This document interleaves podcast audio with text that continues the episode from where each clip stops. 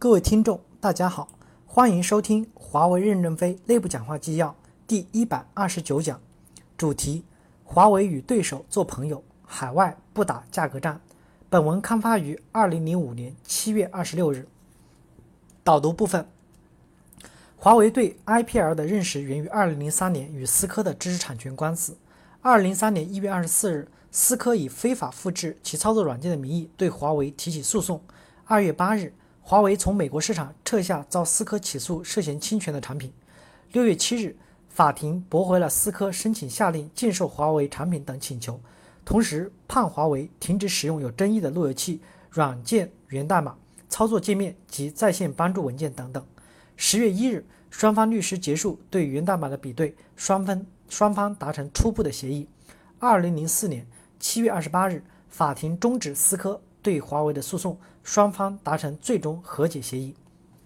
正文：二零零五年，华为销售收入达到四百五十三亿人民币，海外合同销售额首次超过国内。世界电信运营商前五十强，华为已经进入了二十八个。在海外市场的拓展上，我们强调不打价格战，要与友商共存双赢，不扰乱市场，以免西方公司群起而攻之。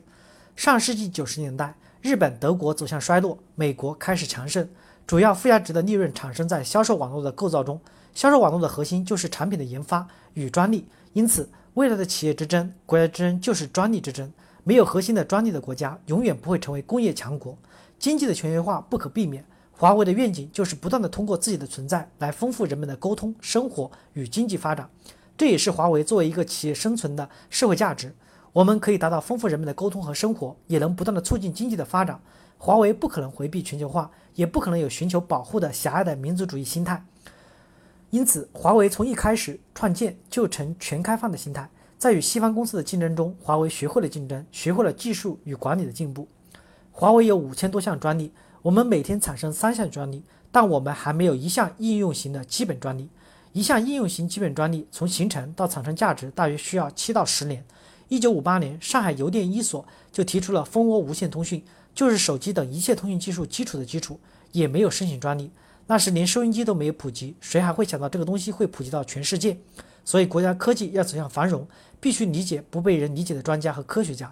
我们主张国家拨款不要向我们这种企业倾斜，多给那些基础研究所和大学搞应用科学的人，要靠自己赚钱来养活自己。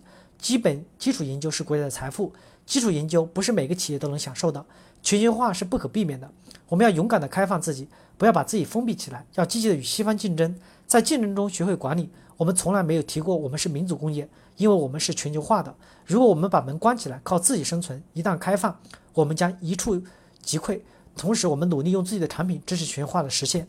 我们提倡不盲目创新。我们曾经是盲目创新的非常崇拜技术的公司，曾经不管客户需求，研究出好东西就反复给客户介绍，客户说的话根本听不进去，所以在交换机上我们曾在中国市场出局。后来我们认识到自己错了，及时调整追赶，现在交换机也是世界第一了。我们把竞争对手称为友商，我们的友商是阿尔卡特、西门子、爱立信和摩托罗拉等。我们要向拉宾学习，以土地换和平。拉宾是以色列的前总理，他提出了以土地换和平的概念。两千年 IT 泡沫破灭以后，整个通信行业的发展趋于理性，未来几年的增长率不会超过百分之四。华为要快速增长，就意味着要从友商手里夺取份额，这就直接威胁到友商的生存和发展，可能在国际市场到处树敌，甚至遭到群起而攻之的处境。但华为现在还很弱小，还不足以和国际友商直接抗衡，所以我们要韬光养晦，要向拉宾学习，以土地换和平。宁愿放弃一些市场、一些利益，也要与友商合作，成为伙伴，共同创造良好的生存空间，共享价值链的利益。我们已经在很多领域与友商合作，经过五六年的努力，大家已经能接受我们。所以现在国际大公司认为我们越来越趋向于是朋友。如果都认为我们是敌人的话，我们的处境是很困难的。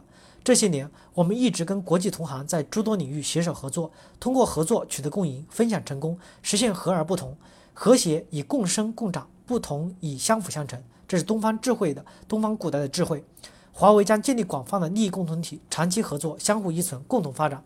例如，我们跟美国 Suncom 公司合作成立的合资企业，华为以低端数通技术占股百分之十一，Suncom 出资一点六五亿美元，占股百分之四十九，Suncom 就可以把研发中心转移到中国，实现成本降低。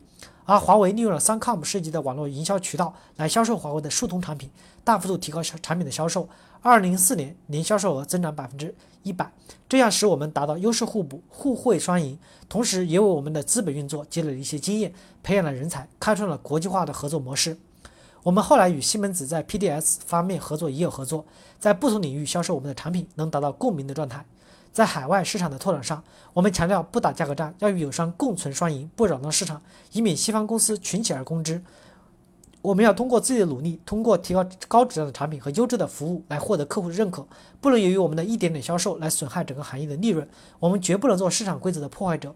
通信行业是一个投资类的市场，仅靠短期的机会主义行为是不可能被客户所接纳的。因此，我们拒绝机会主义，坚持面向目标市场，持之以恒的开拓市场，自始至终的加强我们的网络营销、服务网络及队伍建设。经过几轮的艰苦拓展，屡战屡败，屡败屡战，终于赢得了今天海外市场的全面进步。